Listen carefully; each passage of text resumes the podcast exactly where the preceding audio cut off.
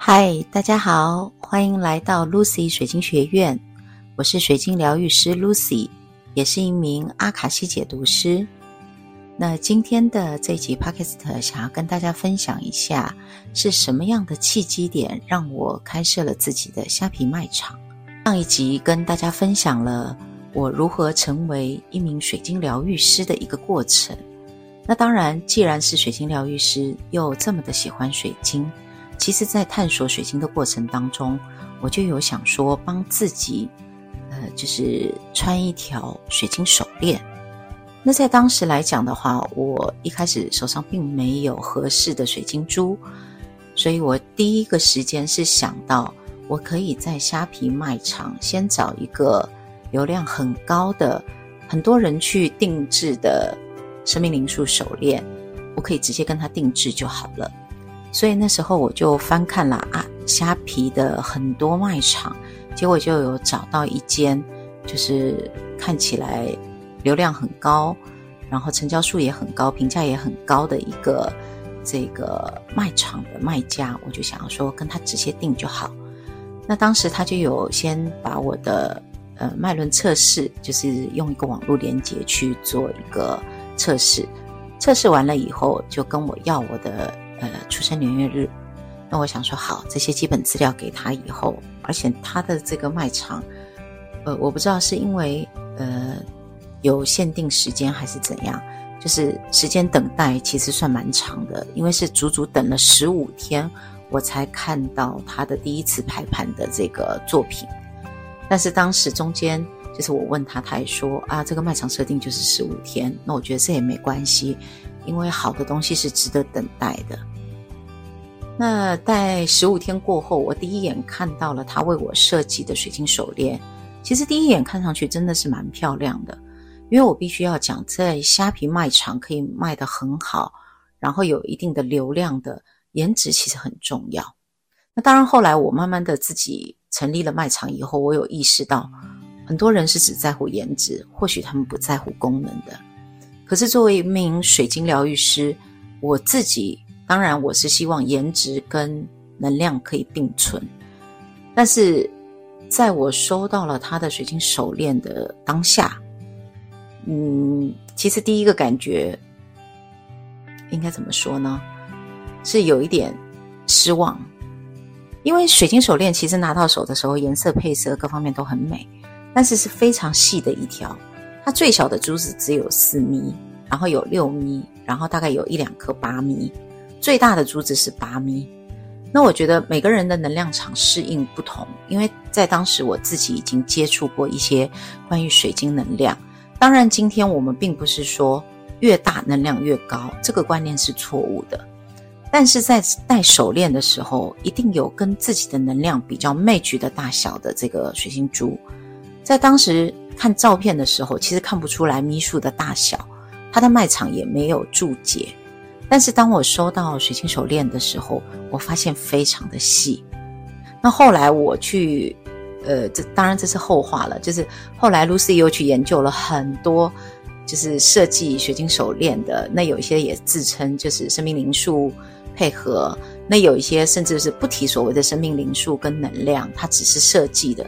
啊，的确，现在的当下的年轻人是都比较偏好细款的水晶手链，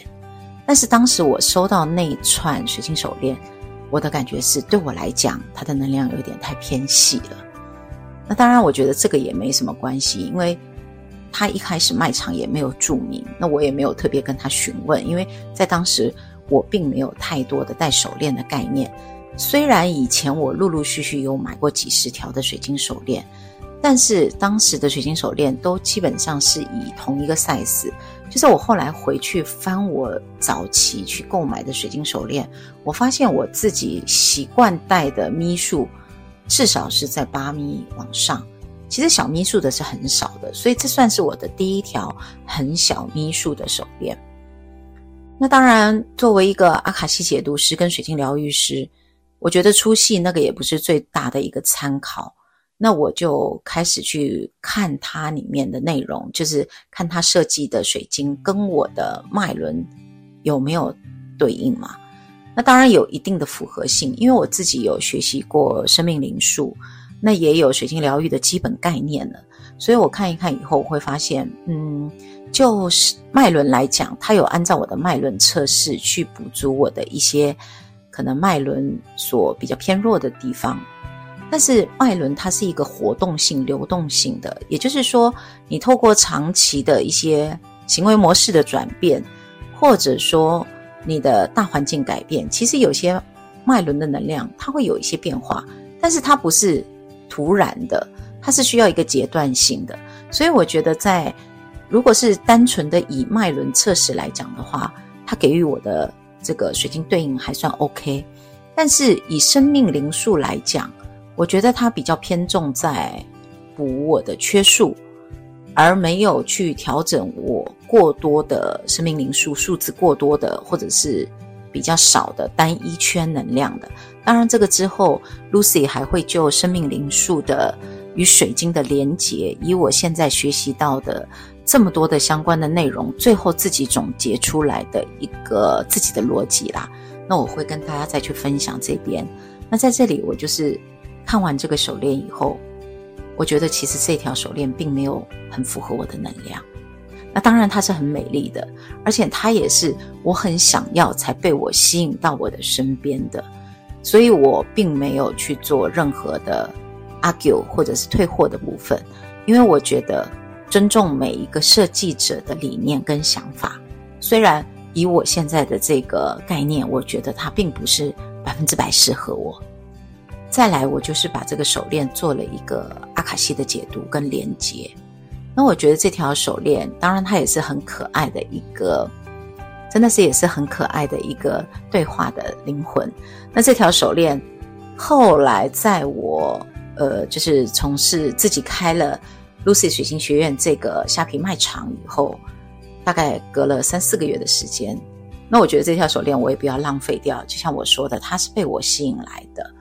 我有把它中间佩戴了一段时间以后，中间的一些不是那么符合我能量的水晶珠有替换掉，换成我自己认为我很适合的能量，以及我自己感应对我现在的当下的我是更好的能量的能量石，并且我也配了一个神兽，呃，给自己就是邀请配对了一个神兽给自己的手链，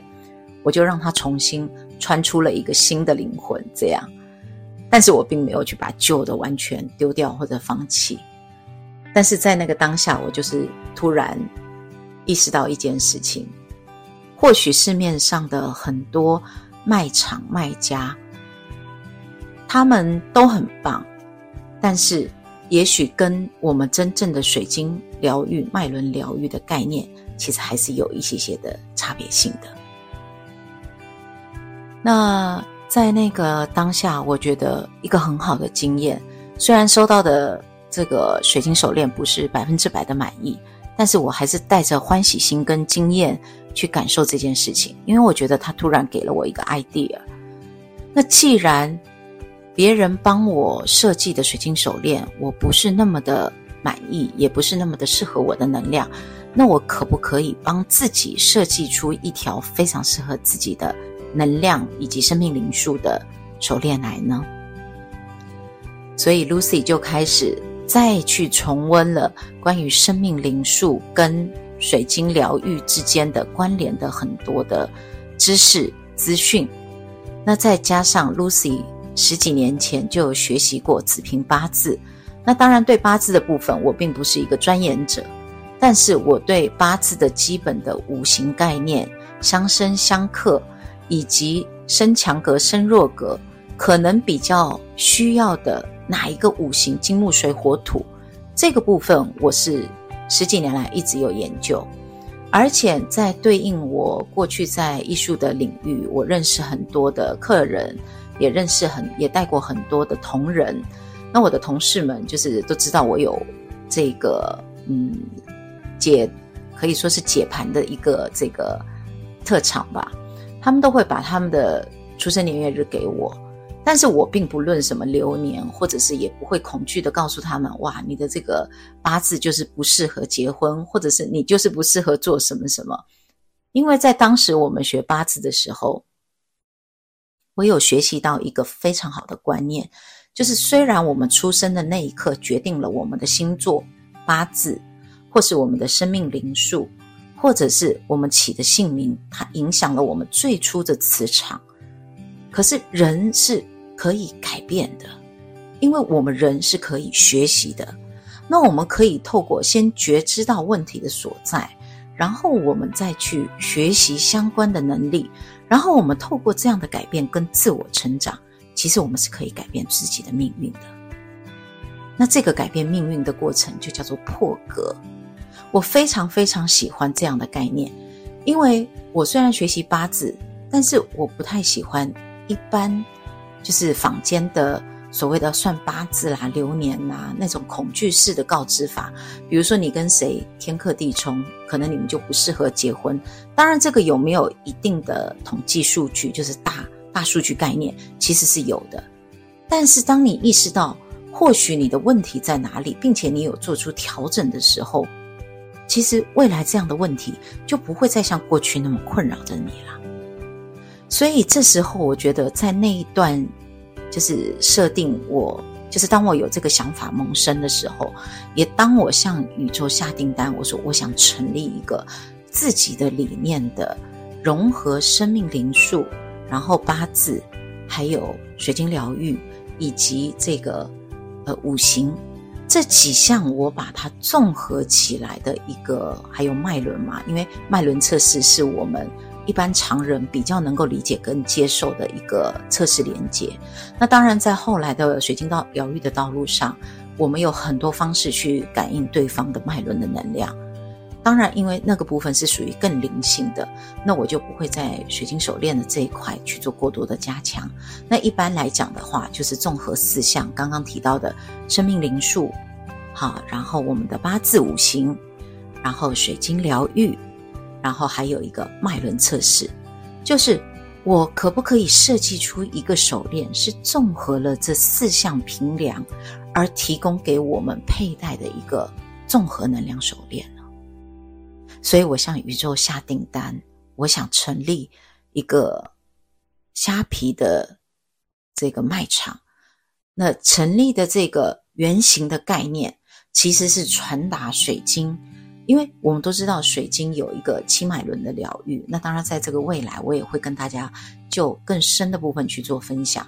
但是要知道，不是每个人刚开始都能接受所谓的把水晶放在身体上，甚至是远距离的去做水晶疗愈。那水晶手链却是一个最容易进入到我们的生活生命当中，因为它美美的嘛。即便你今天不认得它的能量，如果你接受它的美丽，它对你的帮助也是很大的。可是，如果今天你能戴得非常美丽之外，我又可以综合刚刚讲到的四点，去帮你设计出一条综合的这个生命灵数全脉轮的能量水晶手链，那这样的理念是不是会更让我们的生活变得更加美好呢？所以，当我的这个起心动念，很多事情，我们首先要有一个契机点，去有这个心去开启这样的一个点。那当这样的一个点下来以后，我就跟我的宇宙下订单，然后我就开始有很多的 idea，包含我在做冥想的时候，在做阿卡西记录的时候，在跟水晶沟通的时候，就有无数的 idea 想法。然后，关于不同的脉轮、不同最适合的能量石的这样的一些想法、灵感，会往我的脑、脑、脑袋一直飞过来。甚至我在半梦半醒之间，在做梦的时候，我也会梦到很多关于水晶能量去适合配搭的一个这样的一个想法。所以那段时间，我常常在半夜。就是突然一个灵灵感让我醒来，因为我枕头底下其实放了很多水晶。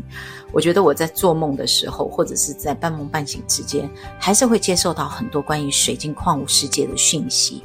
那当这些讯息来的时候，我就我就赶快很激动的起来，我就赶快把它写下来，因为我知道我一旦没有写下来，我第二天一大早一定会忘记。所以就是在这样的一个概念当中，其实。我从开始向宇宙下订单，就是开始有这个灵光一闪，我想要成立这个 Lucy 水晶学院，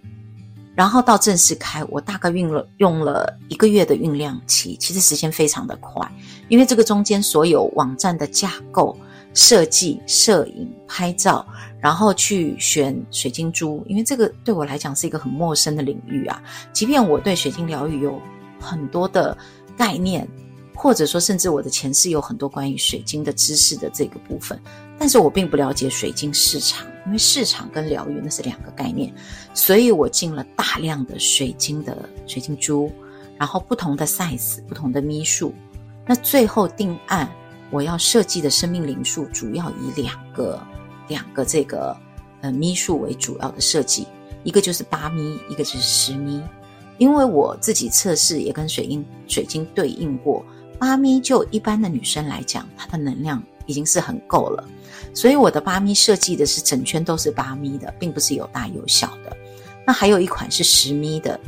十咪的就是稍微再大一点，它比较适合就是一般一般中等的男性，或者说女性。她虽然是呃女生，但是她很喜欢大珠子，她已经戴的水晶已经有一段时间，她比较喜欢大一点的能量的，那十米也很 OK。那就是以这两个为基本款设计了我的生命灵数这个全脉轮手链的基本款。那当然在后来，呃，就是成立了这个虾皮卖场以后，又因为美观的关系，又开始加增加了设计款，就是用八咪、六咪跟九咪三个大小不同的珠子去做一个混串，它会有大小错落的感觉，会更法式。然后再会多配一些相关的隔珠，去增加它的美观性。那当然，那个就是呃另外一个、另外一个、另外一段故事了。那在基本款的部分来讲的话，这是我测试过最适合我们作为一个基本疗愈珠戴在手上，尤其是左手，因为一般如果我们是右撇子的话，左手是能量进入手。那当然，如果你可以更进阶一点。其实你左右手都 OK，为什么这么讲？因为在水晶疗愈的过程当中，水晶疗愈是放在七个脉轮上的。但是当我们做远距离的水晶排列阵的时候，甚至只要意图传达正确，我们也不一定要放在身上。所以同理可证，戴在左手是一般的能量进进入手，也是相对来讲我们比较方便做事情，不会被做事的时候你扣到啊、撞到啊这样的状况佩戴的。所以一般来讲的话，我会建议戴左手。但是如果你没有这个框架跟考究，你要戴右手，你要戴脚也是 OK 的。所以在当时这样的一个一连串的，从我自己定制水晶手链到拿到有一点小失望，一直到我创立了 Lucy 水晶学院，我觉得这个过程就好像有一个看不见的手在后面一直推动着我。当然，在这个过程当中，Lucy 时常思考自己开设 Lucy 水晶学院的一个宗旨跟目的究竟是什么。那在这个过程当中，Lucy 非常确定自己开立这个卖场，并不是只有希望是一个商业的行为。Lucy 希望更多的可以传递水晶的能量，传递他们的爱与光，希望每一个。可以到学院的朋友们，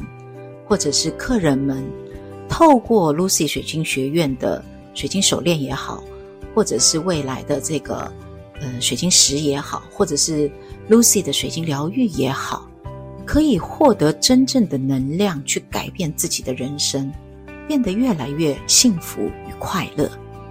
这才是 Lucy 想要成立这个学院的真正的一个宗旨，也希望。可以一直把它传递下去。在此，真的非常感谢所有支持 Lucy 开设这个水晶学院的朋友们。在此，要特别感谢一位阿卡西的同学，远在澳洲的唐薇。当初我的 Lucy 水晶学院还没有成立的时候，他就跟我定制了第一条。当时我连水晶珠什么都还没有买，就是完全一片空白。可是他就是非常笃定的信任 Lucy 一定可以成为一个很棒的这个水晶疗愈师，所以他委托我定制了第一条水晶手链。当第一条水晶手链设计出来以后，他又非常的喜欢，所以后来又再跟 Lucy 定制了这个全脉轮的生命灵数的能量手链。那隔了一段时间，他终于在澳洲收到了这两条手链后，非常的开心，而且每天佩戴。